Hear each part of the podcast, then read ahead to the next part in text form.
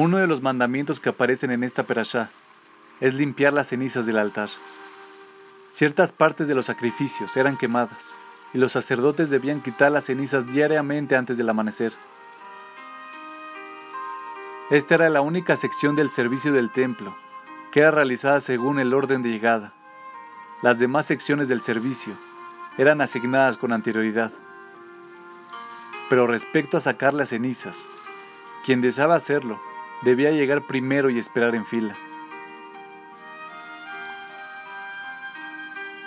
Nos dice Rashaú Rosenblatt, uno podría pensar que para un trabajo tan simple e incluso degradante, sería sumamente difícil encontrar quien lo realizara. Sin embargo, ocurría justo lo contrario.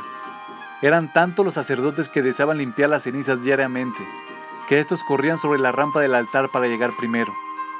Cierta vez, corrieron tantos sacerdotes por la rampa, que uno de ellos cayó y se quebró la pierna. En nuestra generación, solemos juzgar a la gente según el prestigio de su profesión o según su posición económica. Un abogado que gana muchísimo dinero por defender a esposos abusadores puede ser más respetado que otro que defiende gratuitamente a mujeres abusadas. Es un sistema de valores un poco complejo. Defender a un criminal puede ser muy lucrativo, pero eso no te convierte en una buena persona. Obviamente, la verdadera evaluación de una persona no debería basarse en la cantidad de dinero que gana o en si su trabajo impresiona a la gente. El verdadero valor de la persona se encuentra en su contribución a la familia, amigos y a la sociedad en general. Los sacerdotes entendían que limpiar las cenizas era un gran honor, no porque lo dictara la sociedad, ni porque fuera bien pagado, sino porque si Dios quiere algo, por definición ese algo es bueno.